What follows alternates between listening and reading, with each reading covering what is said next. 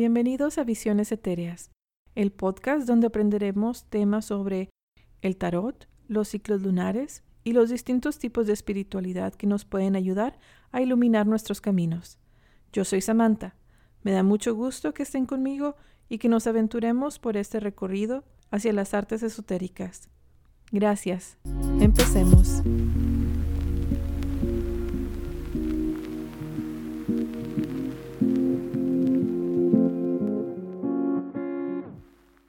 Les había comentado, mi nombre es Samantha. El hecho de que me llamo Samantha ha influido en mi vida de una forma, bueno, supongo que hasta cierto punto inesperada. Que cuando era niña yo veía el programa de Hechizada, la cual trata de una bruja que se casa con un humano y dicha bruja se llama Samantha. Por ende, de niña yo pensaba que por llamarme Samantha yo también era bruja y tenía poderes y todo el tiempo intentaba apagar con mi mente la luz o acercar los vasos a mí o mover la, nariz de la forma que lo hace Samantha en, la serie. No sucedió, eso no, no pasó, pero sí hizo que mi mente estuviera abierta a esta posibilidad de magia, de aquella otra cosa que mueve energías. Y crecí en una familia muy católica, muy, muy católica. Fui a un colegio de monjas en mi niñez y, y no sé, tuve una niñez muy mágica. Mi, mi imaginación daba para que estuviera todo el tiempo pensando en unicornios, en nubes, en arcoíris y en brujas y en magia.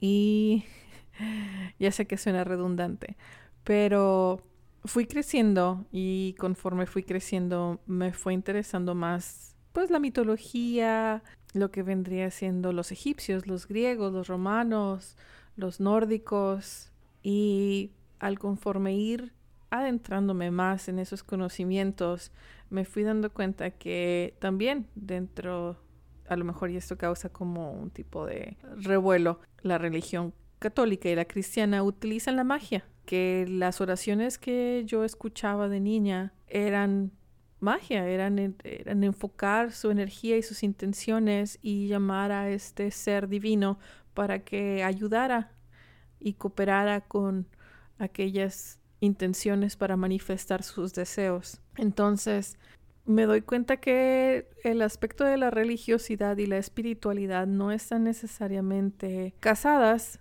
pero tampoco están lejos de sí. La espiritualidad uno la lleva dentro de cada uno. La religiosidad es aquello que uno decide o no tomar.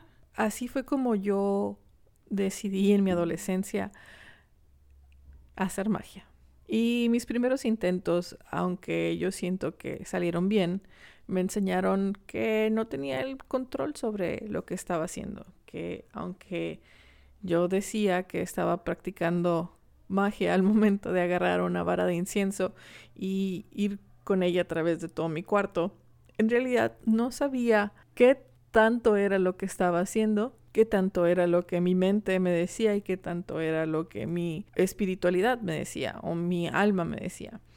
Entonces dejé de practicarlo hasta que estuve en la universidad. En la universidad otra vez retomé eso y, me fui por el camino de Wicca. Es lo que vendría siendo la religión Wicca dentro de las prácticas mm, de brujería, sí. Y ah, no me sentía lista para adentrarme en, en, ese camino y en esa disciplina, porque es un estilo de vida y es una disciplina y yo no quería eso en ese entonces. Yo apenas estaba conociendo mi libertad, mi individualidad. estaba aprendiendo a ser quien soy eh, entonces, pues, después de unos años también desistí de eso.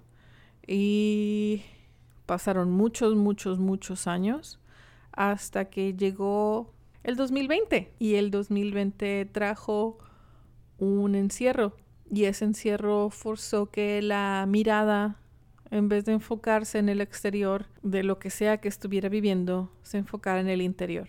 Y me di cuenta que yo tenía una decisión que tomar y la decisión en ese momento fue muy clara.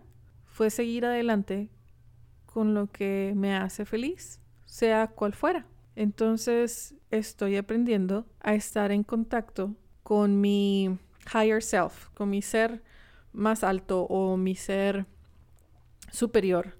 Y no por superior es como un nivel de ego, no, no, no, no. Es, es aquel ser de luz que soy yo, pero que es mi alma, supongo. No sabría cómo escribirlo. Y que me guía en este podcast. Vamos a intentar llevarnos muy bien, respetar las creencias que tenga cada persona y no minimizar por el hecho de que alguien es hindú o por el hecho que alguien es budista o por el hecho que alguien es ah, cristiano, que sus sentimientos y sus creencias no sean válidas, que no sea válido lo que ellos experimentan y perciben dentro de este mundo espiritual. Vamos a ser muy respetuosos, vamos a hacerlo con amor y con luz, porque no hay para mí otra forma, aunque sí es importante tener en cuenta que existen todas estas otras variantes, poner nosotros mismos nuestros límites de qué es lo que estamos de acuerdo y qué es lo que no estamos de acuerdo. Y si no estamos de acuerdo, no se vale ofender, no se vale mm, minimizar, ni negar, ni hacer sentir mal a otras personas porque piensen de una manera diferente o porque crean en otras cosas que nosotros no creemos. Entonces supongo que esas son las bases de este podcast. Ah, respeto, valor, tolerancia, amor, luz. pues sí, eh, vamos a empezar con el tarot. El tarot es una herramienta que empecé a utilizar en este año, de la cual sigo aprendiendo y creo que nunca dejaré de aprender. Espero, nunca digas nunca porque ya sabes, ¿no? Pero es algo que yo quiero compartir, el aprendizaje que llevo y vamos a irlo haciendo episodio por episodio. También traeré a invitados especiales que nos ayudarán y nos impartirán más luz y más conocimiento sobre variados temas y creo que se va a poner muy interesante este podcast. Así es que muchas gracias, prometo mejorar y que pasen una bonita tarde, día, mañana, noche, pero pásenla bonito.